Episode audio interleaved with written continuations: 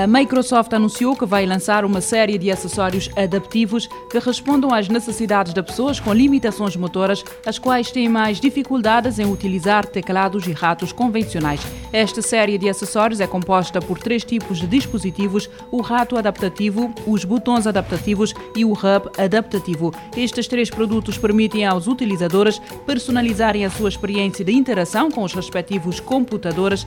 A Microsoft ainda não revelou os preços destes equipamentos equipamentos e acessórios, mas já indicou que o lançamento está previsto para outono. A partir de hoje e até o dia 14 de maio, a Microsoft vai realizar a primeira edição da maratona Mulheres na Inovação, uma iniciativa fruto de uma parceria da Big Tech com a ONG de Capacitação em Tecnologia, Umar Scott. O evento que contará com palestras, painéis, atividades colaborativas e mentorias individuais visa inspirar mulheres cis e trans que desejam ingressar ou se especializar em carreiras no mercado de tecnologia. Ao todo serão mil vagas gratuitas abertas para mulheres. As participantes também terão acesso a uma trilha sobre empregabilidade na tecnologia, com workshops sobre plano de carreira, como criar um currículo, dicas para se destacar no LinkedIn e técnicas de entrevista. Especialistas da Microsoft também vão abordar temas como programação, ciência de dados, inteligência artificial, gestão de pessoas, análise e definição de métricas de produtos digitais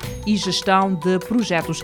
Todas as trilhas serão online com tradução em Libras e estarão disponíveis por meio da plataforma maismulheres.tech. A Google introduziu uma nova política na respectiva Play Store que vai bloquear efetivamente aplicações capazes de gravar chamadas de outros developers. A informação é avançada pelo site 925 Google. Como refere a publicação, este bloqueio vai entrar em vigor a partir de 11 de maio e vai afetar as aplicações que tenham acesso à Accessibility API Todavia, esta nova política não vai afetar aplicações criadas especialmente para pessoas com necessidades especiais. A Google pretende bloquear este tipo de aplicações da loja virtual do Android devido a preocupações com a privacidade dos utilizadores.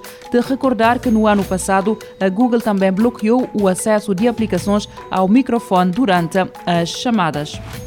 A China está a preparar um novo sistema de defesa planetário que deve incluir uma missão espacial para desviar a rota de um asteroide próximo da Terra. O asteroide em questão ainda não foi escolhido, mas a missão deve ser operacionalizada nos próximos quatro anos. Não há um problema em concreto para resolver neste momento, pelo menos de acordo com a informação disponível, mas a existência de asteroides com potencial de destruição pela proximidade da Terra na sua trajetória são uma preocupação real e uma possibilidade para a qual os cientistas estão atentos e têm procurado antecipar respostas. O ponto alto da missão será o envio ao espaço de uma nave para atingir uma, um asteroide com o objetivo de o mandar para uma nova órbita e para uma trajetória mais segura para quem vive na Terra. A operação será preparada ao longo dos próximos quatro anos, como anunciou o diretor da agência chinesa. O programa chinês tem vários vertentes, a começar pela monitorização e mapeamento de asteroides próximos à Terra e com potencial para representar uma ameaça para o planeta, prevê um novo sistema de alerta para este tipo de eventos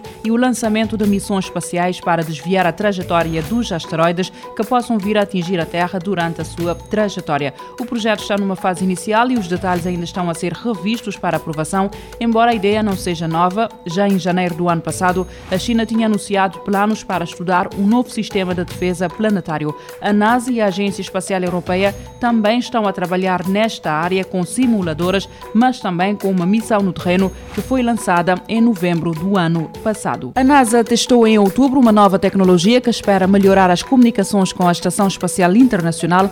A Agência Espacial Norte-Americana misturou hologramas com teletransporte naquilo que ficou conhecido como Holoport, transmitindo versões virtuais para o espaço de pessoas na Terra. Como conta o Cinet, a tripulação da Estação Espacial Internacional teve a oportunidade de ver e ouvir Joseph Smith, da NASA, e outros membros da equipa responsável por esta tecnologia, como se também estivessem a bordo das instalações. Para tal, a NASA recorreu à tecnologia capaz de criar e transmitir modelos 3D em tempo real, o que permitiu uma comunicação muito mais fluida e intuitiva do que é habitual. Recorrendo aos óculos da realidade virtual da Microsoft, o HoloLens, os astronautas e os participantes nas chamadas presentes na Terra conseguiram ver-se, ouvir-se e interagir entre si como se estivessem no mesmo espaço físico. Além de um passo importante na comunicação com astronautas, a equipa responsável por esta tecnologia também acredita que este é um avanço importante para outras áreas.